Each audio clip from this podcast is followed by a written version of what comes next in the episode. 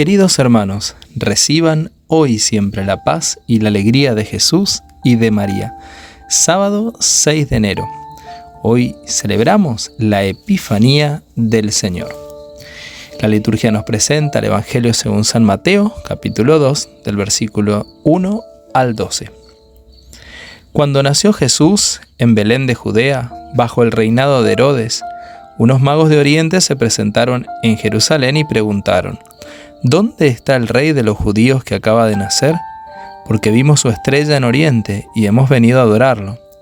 Al enterarse, el rey Herodes quedó desconcertado y con él toda Jerusalén.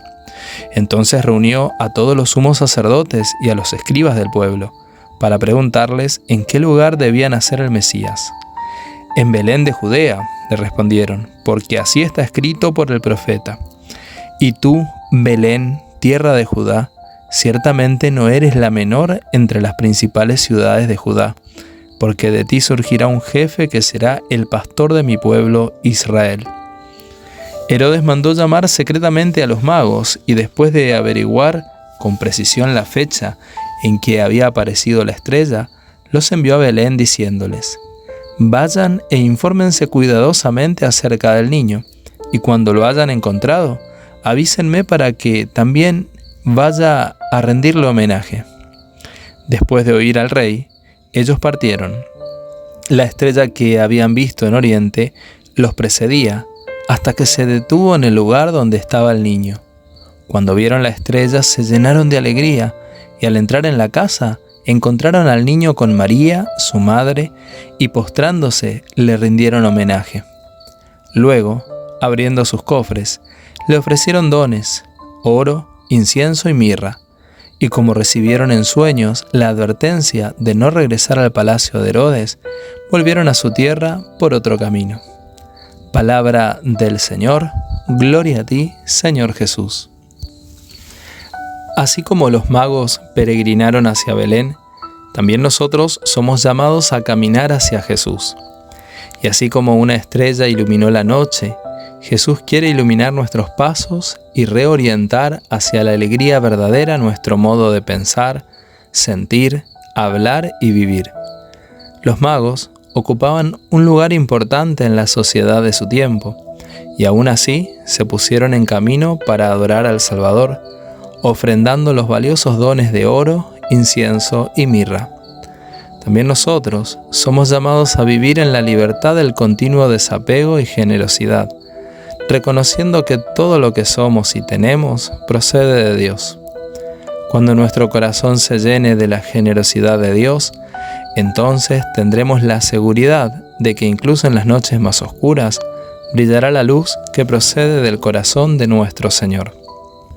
Queridos hermanos, hoy celebramos la gran fiesta de la Epifanía, el misterio de la manifestación del Señor a todas las gentes, representadas por los magos, venidos de Oriente para adorar al Rey de los judíos, a Jesús. Algo realmente especial es como estos magos reconocen la presencia de Dios, lo adoran profundamente, se inclinan ante el niño recién nacido. Son capaces de unir ciencia y fe, fe y razón. Ellos, por su ciencia, son buscadores de la verdad y descubren en la palabra de Dios las profecías y las aceptan reconocen en ella la sabiduría divina. Y un detalle más que confirma la unidad entre fe y razón es la advertencia en sueños de que no volvieran donde Herodes.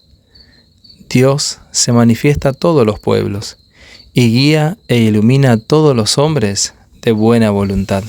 También hoy quiere iluminar tu vida, quiere guiarte, quiere darte su sabiduría divina. Recemos juntos.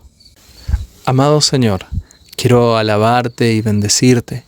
Quiero darte gracias por tu Epifanía, porque te has manifestado ante todos los pueblos. Has permitido que los pastores, que los reyes magos pudieran conocer ese mismo momento en que tú iluminaste las oscuridades, viniste a traer la paz, la luz al mundo. Gracias Señor por estos testigos que hace ya tantos siglos nos han transmitido esta fe.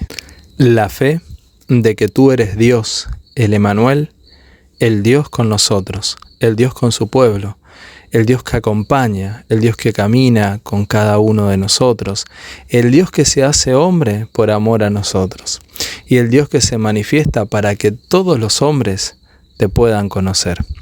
Hoy, Señor, junto con los Reyes Magos, queremos adorarte, alabarte y bendecirte.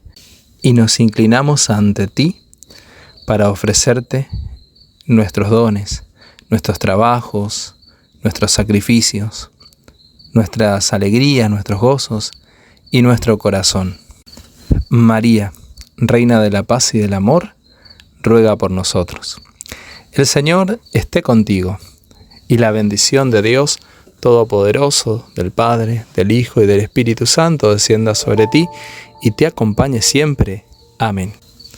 Hasta mañana, si Dios quiere.